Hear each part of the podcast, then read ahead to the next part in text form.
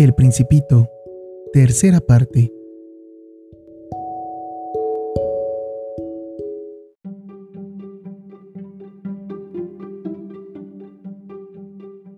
Buenos días, dijo el zorro. Buenos días, respondió cortésmente el principito que se volvió pero no vio nada. Estoy aquí abajo, bajo el manzano, dijo la voz. ¿Quién eres tú? preguntó el principito. Qué bonito eres. Soy un zorro, dijo el zorro. Ven a jugar conmigo, le propuso el principito. Estoy tan triste. No puedo jugar contigo, dijo el zorro. No estoy domesticado. Ah, perdón, dijo el principito, pero después de una breve reflexión añadió. ¿Qué significa domesticar? Tú no eres de aquí, dijo el zorro. ¿Qué buscas? Busco a los hombres, le respondió el principito. ¿Qué significa domesticar? Los hombres, dijo el zorro, tienen escopetas y cazan. Es muy molesto, pero también crían gallinas. Es lo único que les interesa. ¿Tú buscas gallinas? Mm, no, dijo el principito. Busco amigos. ¿Qué significa domesticar? Volvió a preguntar el principito. Es una cosa ya olvidada dijo el zorro. Significa crear vínculos. ¿Crear vínculos? Efectivamente, verás, dijo el zorro. Tú no eres para mí todavía más que un muchachito igual a otros cien mil muchachitos, y no te necesito para nada. Tampoco tú no tienes necesidad de mí. No soy para ti más que un zorro entre otros cien mil zorros semejantes. Pero si tú me domesticas, entonces tendremos necesidad el uno del otro. Tú serás para mí único en el mundo, yo seré para ti único en el mundo. Comienzo a comprender, dijo el principito. Hay una flor. Creo que ella me ha domesticado. Es posible, concedió el zorro. En la tierra se ven todo tipo de cosas. Oh, no, no es la tierra, exclamó el principito. El zorro pareció intrigado. ¿En otro planeta? Sí. ¿Hay cazadores en ese planeta? Mm, no. Qué interesante. ¿Y gallinas? No. Nada es perfecto, suspiró el zorro, y después, volviendo a su idea, mi vida es muy monótona. Caso gallinas y los hombres me cazan a mí. Todas las gallinas se parecen y todos los hombres son iguales. Por consiguiente, me aburro un poco. Si tú me domesticas, mi vida estará llena de sol. Conoceré el rumor de unos pasos diferentes a todos los demás. Los otros pasos me hacen esconder bajo la tierra. Los tuyos me harán fuera de la madriguera como una música. Y además, mira, ¿ves allá abajo los campos de trigo? Yo no como pan y por lo tanto el trigo para mí es algo inútil. Los campos de trigo no me recuerdan nada y eso parece triste. Pero tú tienes los cabellos dorados y será algo maravilloso cuando me domestiques. El trigo, que es dorado también, será un recuerdo de ti y amaré el ruido del viento en el trigo. El zorro se calló y miró un buen rato al principito. Por favor, domestícame, le dijo. Bien quisiera, le respondió el principito, pero no tengo mucho tiempo. He de buscar amigos y conocer muchas cosas. Solo se conocen bien las cosas que se domestican, dijo el zorro. Los hombres ya no tienen tiempo de conocer nada. Lo compran todo hecho en las tiendas como no hay tiendas donde vendan amigos, los hombres no tienen ya amigos. Si quieres un amigo, domestícame. ¿Qué debo hacer? Preguntó el principito. Debes tener mucha paciencia, respondió el zorro. Te sentarás al principio un poco lejos de mí, así, en el suelo, Yo te miraré con el rabillo del ojo y tú no me dirás nada. El lenguaje es fuerte de malos entendidos, pero cada día podrás sentarte un poco más cerca. El principito volvió al día siguiente. Hubiera sido mejor, dijo el zorro, que vinieras a la misma hora. Si vienes, por ejemplo, a las 4 de la tarde, desde las 3 yo empezaría a ser dichoso. Pues más avance la hora, más feliz me sentiré. A las 4 me sentiré agitado e inquietado. Descubriré así lo que vale la felicidad. Pero si tú vienes a cualquier hora, nunca sabré cuándo preparar mi corazón. Los ritos son necesarios. ¿Qué es un rito? inquirió el principito es también algo demasiado olvidado, dijo el zorro. Es algo que hace que un día no se parezca a otro, que una hora sea diferente a la otra. Entre los cazadores, por ejemplo, hay un rito. Los jueves bailan con las muchachas del pueblo. Los jueves, entonces, son días maravillosos en los que puedo ir de paseo hasta la viña. Si los cazadores no bailaran en día fijo, todos los días se parecerían y yo no tendría vacaciones. De esta manera, el principito domesticó al zorro, y cuando se fue acercando el día de la partida, Ah, dijo el zorro, lloraré. Tuya es la culpa, le dijo el principito. Yo no quería hacerte daño, pero tú has querido que te domestique. Ciertamente, dijo el zorro. Y vas a llorar, dijo el principito. Seguro, no ganas nada. Gano, dijo el zorro. He ganado a causa del color del trigo. Y luego añadió, vete a ver las rosas, comprenderás que la tuya es única en el mundo, volverás a decirme adiós y yo te regalaré un secreto. El principito se fue a ver las rosas a las que dijo, no son nada, ni siquiera se parecen a mi rosa, Nadie les ha domesticado, ni ustedes han domesticado a nadie. Son como el zorro era antes, que nada se diferenciaba de otros cien mil zorros. Pero yo le hice mi amigo y ahora es único en el mundo. Y las rosas se sentían molestas oyendo al principito que continuó diciéndoles, son muy bellas, pero están vacías y nadie daría la vida por ustedes.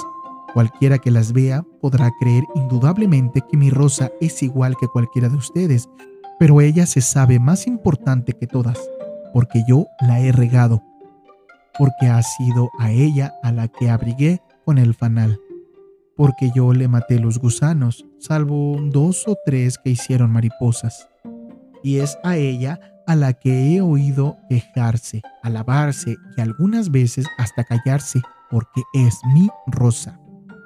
En fin, y volvió con el zorro. Adiós.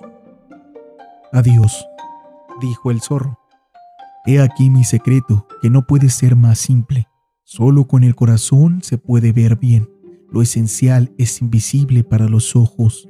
Lo esencial es invisible para los ojos, repitió el principito para acordarse. Lo que hace más importante a tu rosa es el tiempo que tú has perdido con ella es el tiempo que yo he perdido con ella, repitió el principito para recordarlo. Los hombres han olvidado esta verdad, dijo el zorro, pero tú no debes olvidarla. Eres responsable para siempre de lo que has domesticado. Tú eres responsable de tu rosa.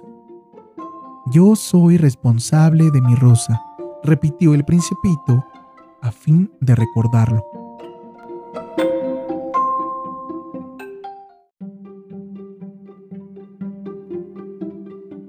Buenos días, dijo el principito. Buenos días, respondió el guardavía. ¿Qué haces aquí? le preguntó el principito.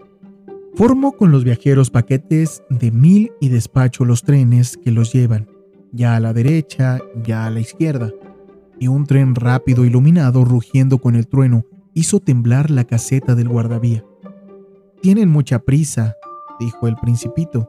¿Qué buscan? Ni siquiera el conductor de la locomotora lo sabe, dijo el guardavía. Un segundo rápido iluminado rugió en sentido inverso. ¿Ya vuelve? preguntó el principito. No son los mismos, contestó el guardavía. Es un cambio. ¿No se sentían contentos donde estaban?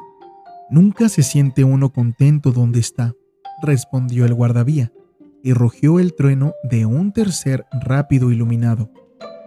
¿Van persiguiendo a los primeros viajeros? preguntó el principito. No persiguen absolutamente nada, le dijo el guardavía. Duermen o bostezan ahí dentro. Únicamente los niños saben lo que buscan, dijo el principito. Pierden el tiempo con una muñeca de trapo que viene a ser lo más importante para ellos y si se la quitan, lloran. ¡Qué suerte tienen! dijo el guardavía. Buenos días, dijo el principito. Buenos días, dijo el comerciante. Era un comerciante de píldoras perfeccionadas que quitan la sed. Se toma una por semana y ya no se sienten ganas de beber. ¿Por qué vendes eso? preguntó el principito. Porque con esto se economiza mucho tiempo. Según el cálculo hecho por los expertos, se ahorran 53 minutos por semana. ¿Y qué se hace con esos 53 minutos? Lo que cada uno quiere. Si yo dispusiera de 53 minutos, pensó el principito, caminaría suavemente hacia una fuente. Era el octavo día de mi avería en el desierto y había escuchado la historia del comerciante bebiendo la última gota de mi provisión de agua. Ah, le dije al principito. Son muy bonitos tus cuentos, pero yo no he reparado mi avión, no tengo nada para beber y sería muy feliz si pudiera irme muy tranquilo en busca de una fuente. Mi amigo zorro me dijo, no se trata ahora del zorro, muchachito. ¿Por qué? porque nos vamos a morir de sed. No comprendió mi razonamiento y replicó, es bueno haber tenido un amigo, aun si vamos a morir. Yo estoy muy contento de haber tenido un amigo zorro. Es incapaz de medir el peligro, me dije. Nunca tiene hambre ni sed y un poco de sol le basta. El principito me miró y respondió a mi pensamiento. Tengo sed también, Vamos a buscar un pozo. Tuve un gesto de cansancio. Es absurdo buscar un pozo al azar en la inmensidad del desierto. Sin embargo, nos pusimos en marcha. Después de dos horas de caminar en silencio, cayó la noche y las estrellas comenzaron a brillar.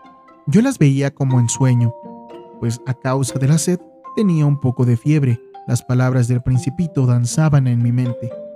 ¿Tienes sed tú también? le pregunté pero no respondió a mi pregunta diciéndome simplemente, el agua puede ser buena también para el corazón.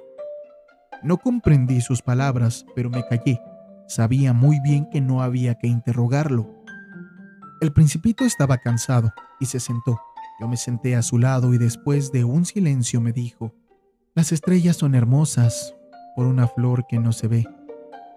Respondí, seguramente, y miré sin hablar los pliegues que la arena formaba bajo la luna. El desierto es bello, añadió el principito. Era verdad que siempre me ha gustado el desierto. Puede uno sentarse en una duna, nada se ve, nada se oye, y sin embargo, algo resplandece en el silencio.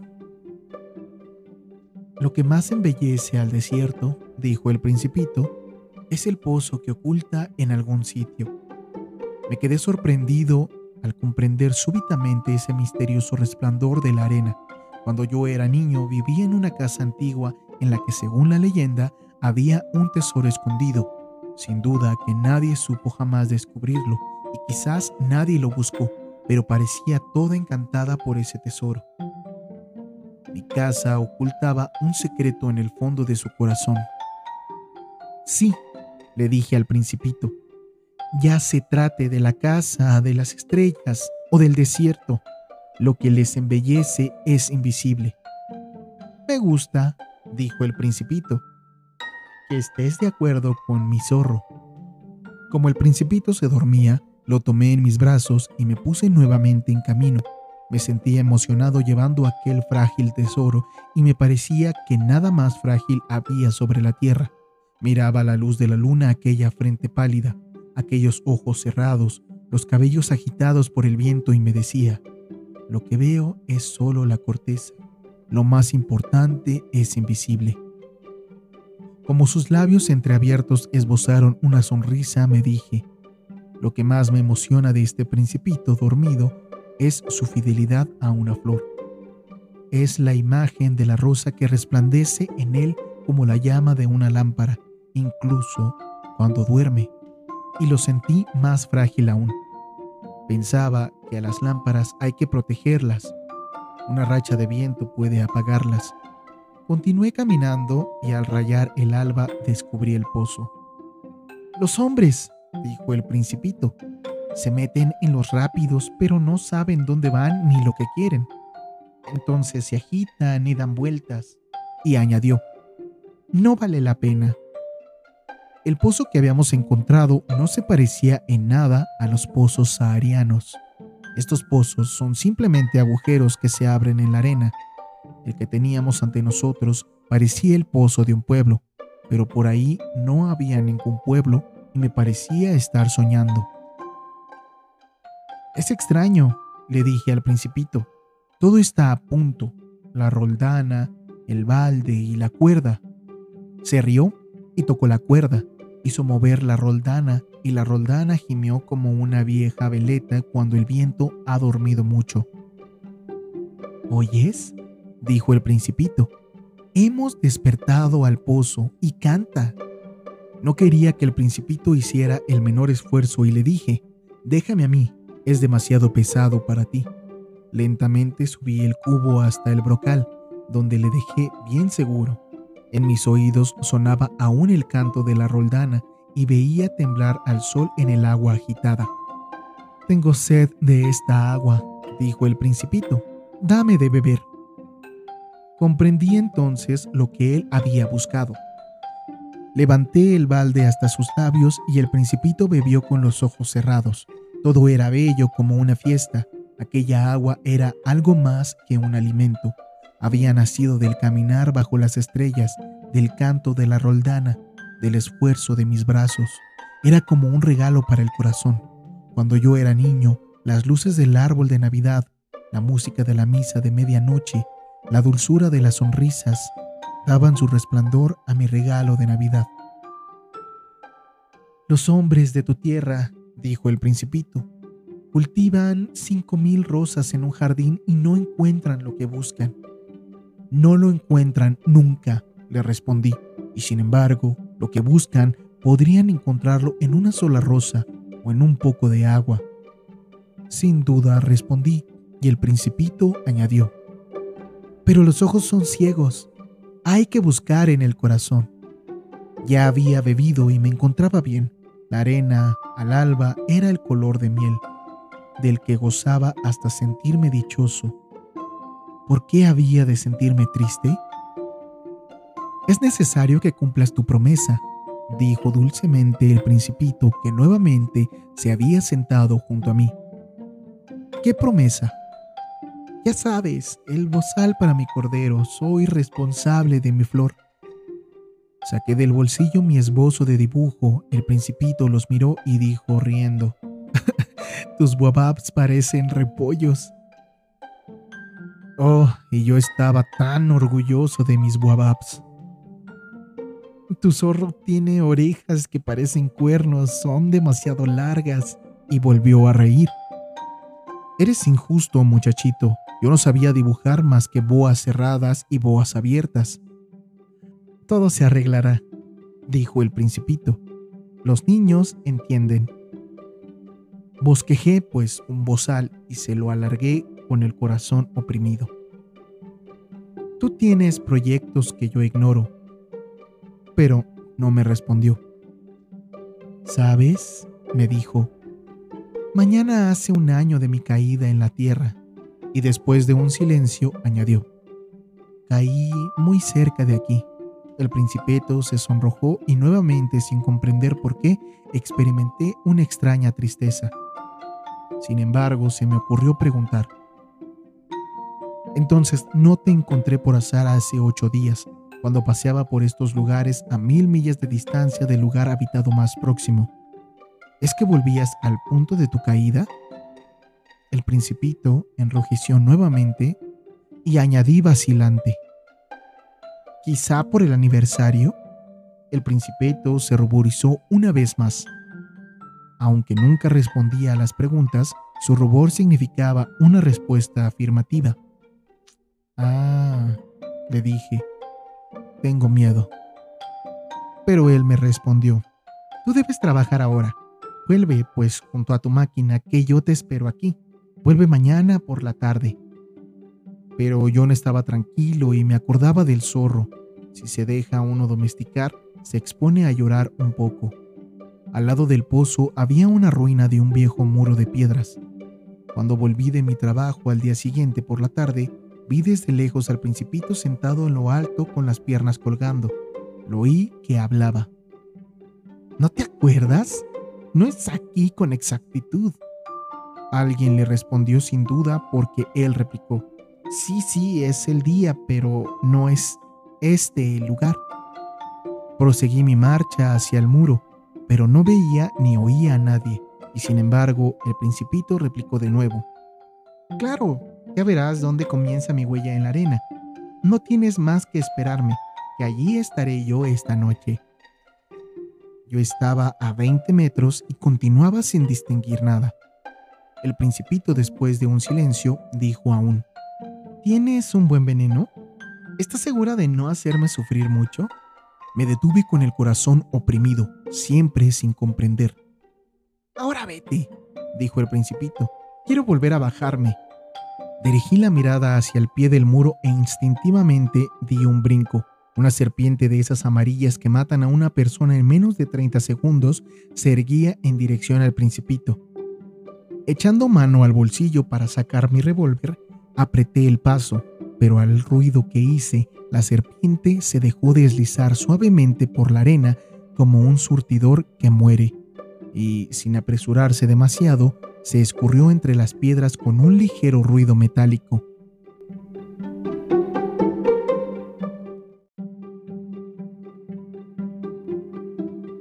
Llegué junto al muro a tiempo de recibir a mis brazos a mi principito, que estaba blanco como la nieve.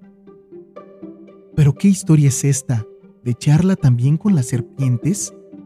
Le quité su eterna bufanda de oro, le humedecí las sienes y le di de beber. Sin atreverme a hacerle pregunta alguna, me miró gravemente rodeando el cuello con sus brazos. Sentí latir su corazón como el de un pajarillo que muere a tiros de carabina.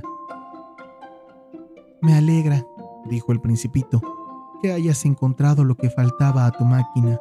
Así podrás volver a tu tierra. ¿Cómo lo sabes? Precisamente venía a comunicarle que, a pesar de que no lo esperaba, había logrado terminar mi trabajo. No respondió a mi pregunta, sino que añadió, también yo vuelvo hoy a mi planeta. Luego, con melancolía, es mucho más lejos y más difícil. Me daba cuenta de que algo extraordinario pasaba en aquellos momentos. Estreché al principito entre mis brazos como si fuera un niño pequeño. Y no obstante, me pareció que descendía en picada hacia un abismo sin que fuera posible hacer nada para retenerlo. Su mirada seria estaba perdida en la lejanía.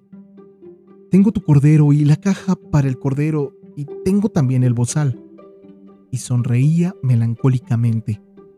Esperé un buen rato, sentía que volvía a entrar en calor poco a poco. Has tenido miedo, muchachito. Lo había tenido sin duda, pero sonrió con dulzura. Esta noche voy a tener más que miedo. Me quedé de nuevo helado por un sentimiento de algo irreparable. Comprendí que no podía soportar la idea de no volver a oír más nunca su risa. Era para mí como una fuente en el desierto Muchachito, quiero oír otra vez tu risa. Pero él me dijo, esta noche hará un año. Mi estrella se encontrará precisamente encima del lugar donde caí el año pasado. No es cierto, le interrumpí, que toda esa historia de serpientes, de citas y de estrellas es tan solo una pesadilla. Pero el principito no respondió a mi pregunta y dijo, lo más importante nunca se va indudablemente. Es lo mismo que la flor.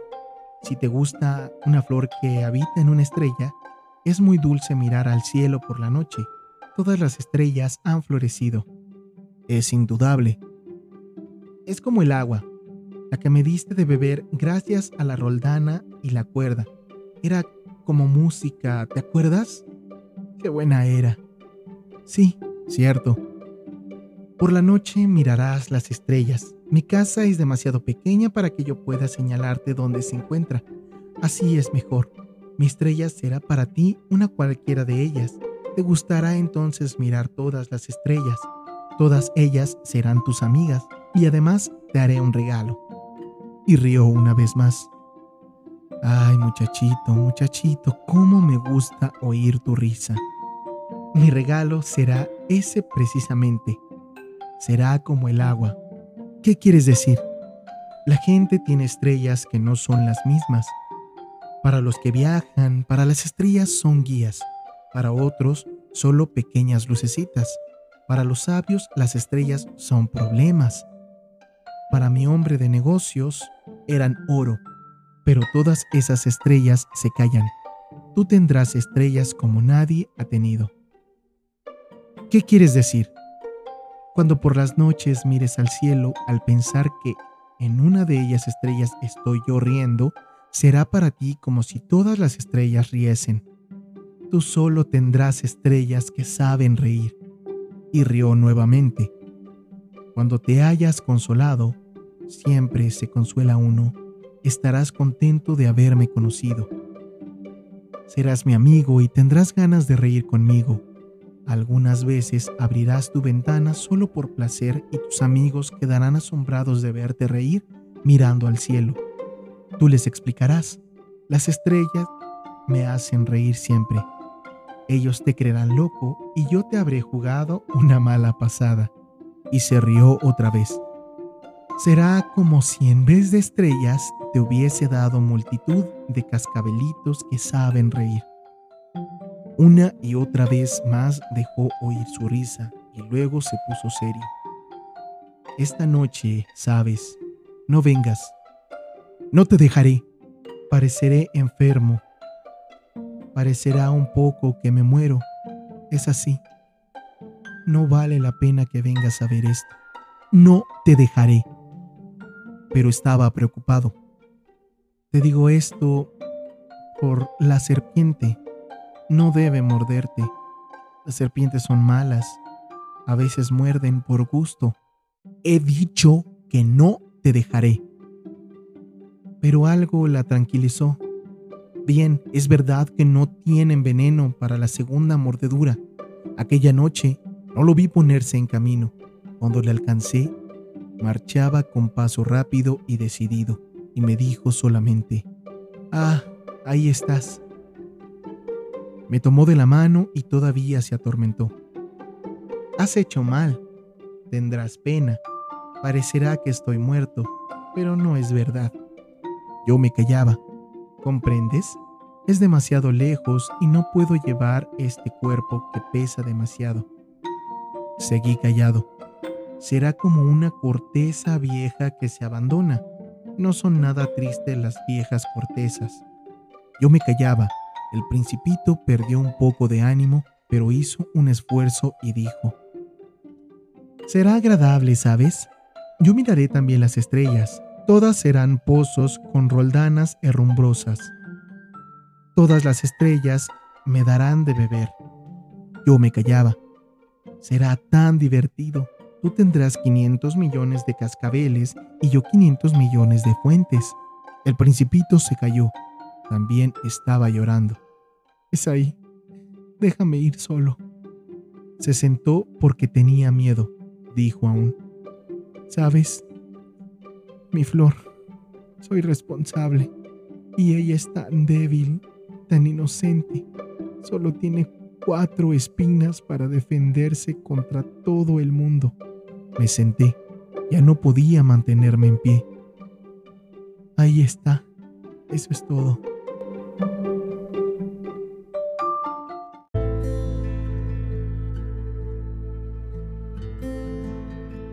Vaciló todavía un instante, luego se levantó y dio un paso.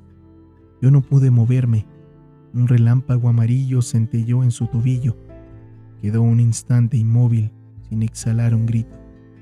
Luego cayó lentamente como cae un árbol, sin hacer el menor ruido, a causa de la arena.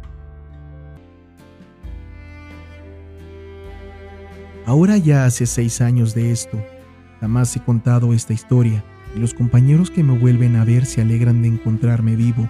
Estaba triste, pero yo les decía, es el cansancio. Al correr del tiempo, me he consolado un poco, pero no completamente.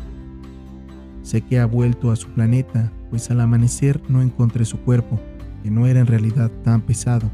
Me gusta por las noches escuchar a las estrellas, que suenan como 500 millones de cascabeles. Pero sucede algo extraordinario. El bozal que dibujé para el principito se me olvidó añadirle la correa de cuero. No habrá podido atárselo al cordero, entonces me pregunto, ¿qué habrá sucedido en su planeta? Quizás el cordero se ha comido la flor. A veces me digo, seguro que no. El principito cubre la flor con su fanal todas las noches y vigila a su cordero. Entonces me siento dichoso y todas las estrellas ríen dulcemente pero otras veces pienso, alguna que otra vez se distrae uno y eso basta. Si una noche ha olvidado poner el fanal o el cordero ha salido sin hacer ruido durante la noche, y entonces los cascabeles se convierten en lágrimas. Y ahí está el gran misterio. Para ustedes que quieren al principito, lo mismo que para mí. Nada en el universo habrá cambiado si en cualquier parte, quién sabe dónde, un cordero desconocido se ha comido o no se ha comido una rosa. Pero miren al cielo y pregúntense, ¿el cordero se ha comido la flor? Y verán cómo todo cambia. Ninguna persona mayor comprenderá jamás que esto sea verdaderamente importante. Este es para mí el paisaje más hermoso y el más triste del mundo. Es el mismo paisaje de la página anterior que he dibujado una vez más para que lo vean bien. Fue aquí donde el principito apareció sobre la tierra, desapareciendo luego. Examínenlo atentamente para que sepa reconocerlo. Si algún día viajando por África cruzan el desierto, si por casualidad pasan por ahí, no se apresuren, se los ruego, y deténganse un poco, precisamente bajo la estrella. Si un niño llega hasta ustedes si este niño ríe y tiene cabellos de oro y nunca responde a sus preguntas, adivinarán enseguida quién es. Sean amables con él y comuníquenme rápidamente que ha regresado. No me dejen tan triste.